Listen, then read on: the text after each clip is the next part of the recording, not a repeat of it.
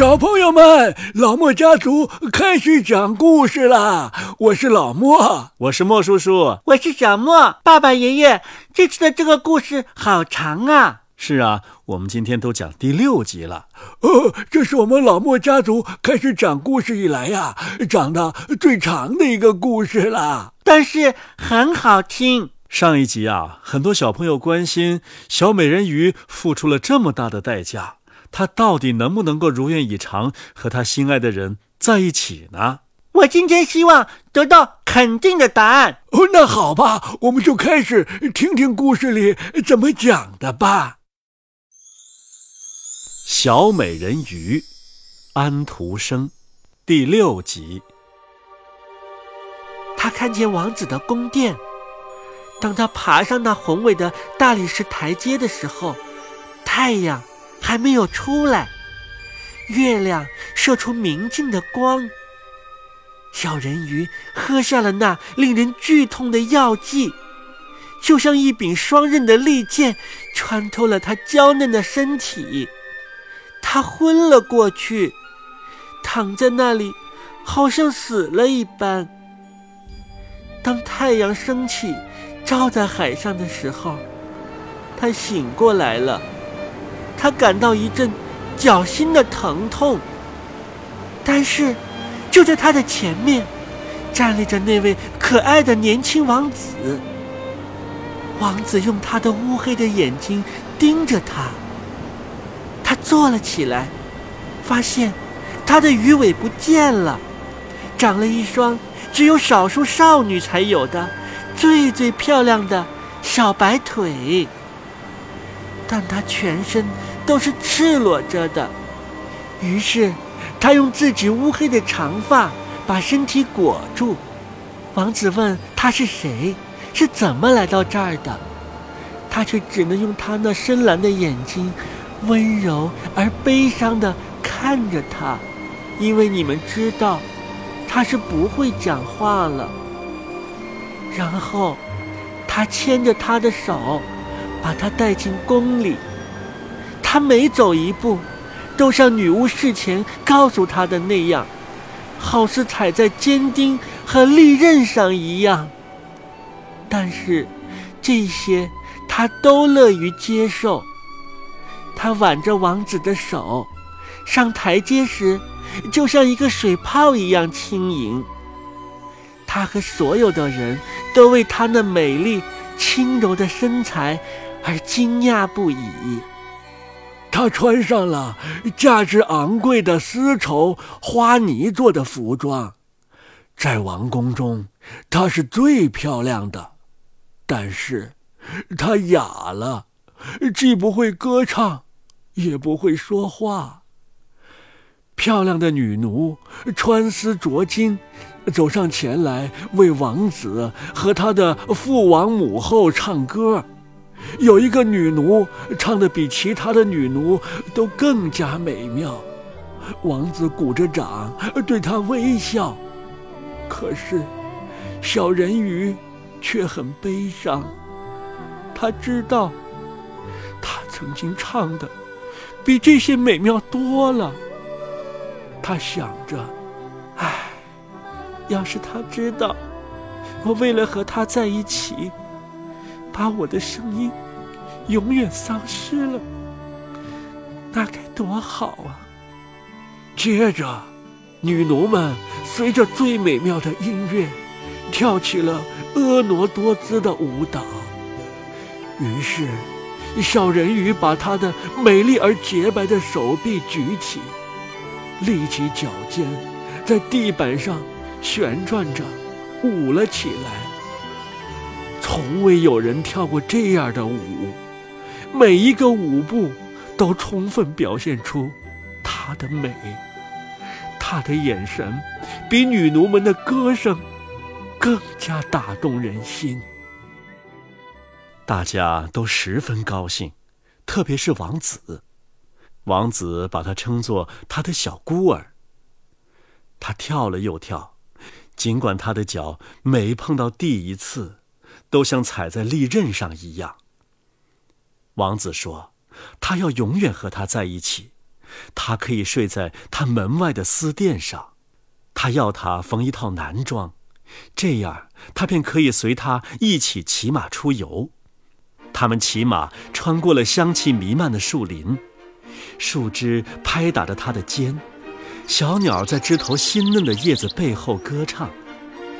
他和王子一起爬上高山，虽然他的脚出了血，别人都看见了，但他什么都不顾，还是跟着他，一直到他们看到云彩在他们的脚下浮游，就像一群鸟往遥远的国家飞去为止。回到王子的宫殿以后，夜里当其他人都睡了以后，他走出来，来到宽阔的。大理石台阶上，把腿放进清凉的海水里。他的滚烫的腿清爽了一些。这时，他的心里惦念着海水深处的他们。一天夜里，他的姐姐们胳膊挽着胳膊来了，他们在海水里游着，悲伤地唱着。他向他们挥手，他们认出了他。告诉他，他使大家都十分悲伤。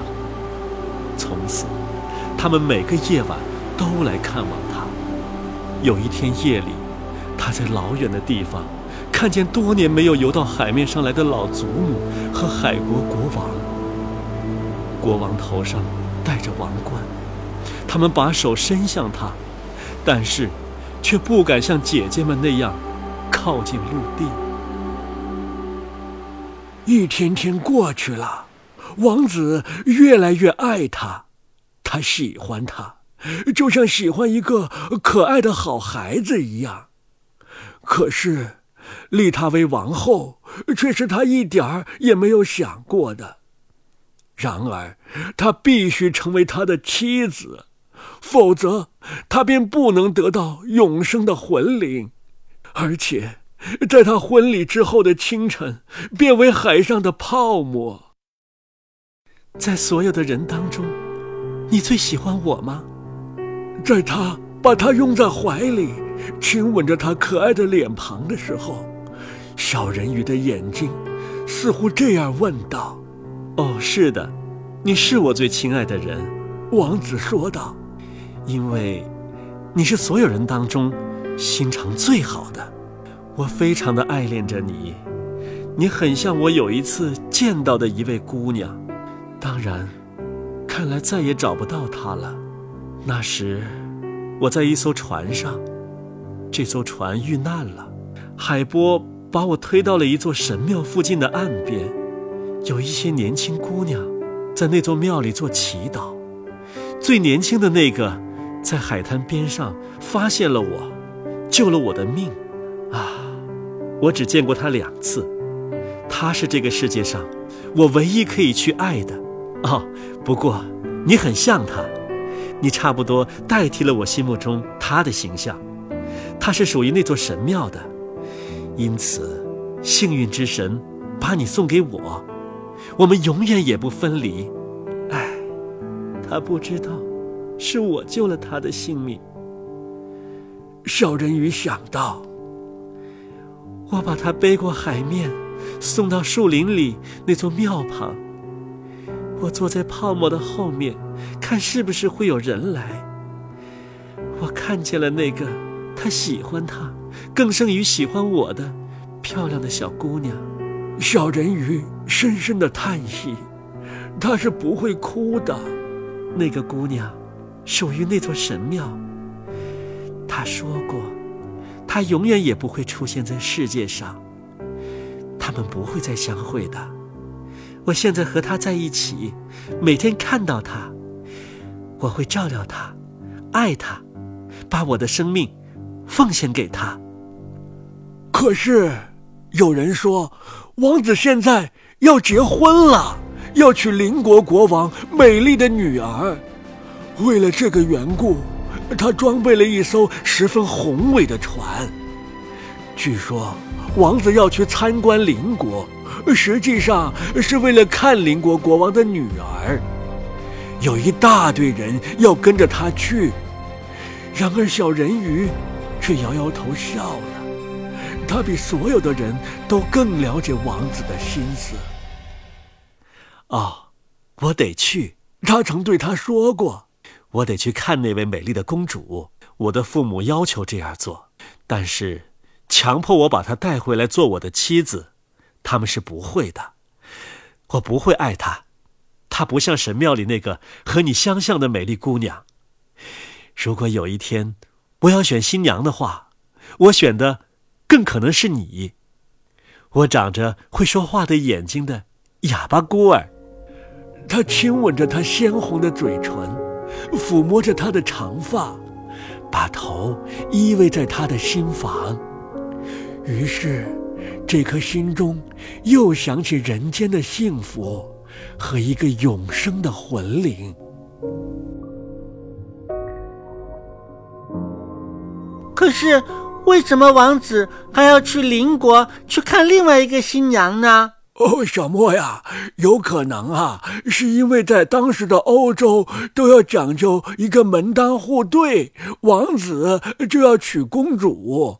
但是呢，小美人鱼大家并不知道她的来历，也并不知道她是不是一个公主。所以呢，当王子的爸爸老国王提出要他去邻国相亲的时候，王子也是不得不去。嗯，不过让我放心的是，嗯，那个公主不应该是那个在修道院里边的女孩子吧？这一点呢，我们今天不能够告诉小朋友们。哦，睡觉的时间又到了，赶紧闭上你们的小眼睛哦，还有大眼睛，睡觉吧。那好吧，小朋友们，我们一起睡觉吧。那我们明天再见，再见啦，再见啦。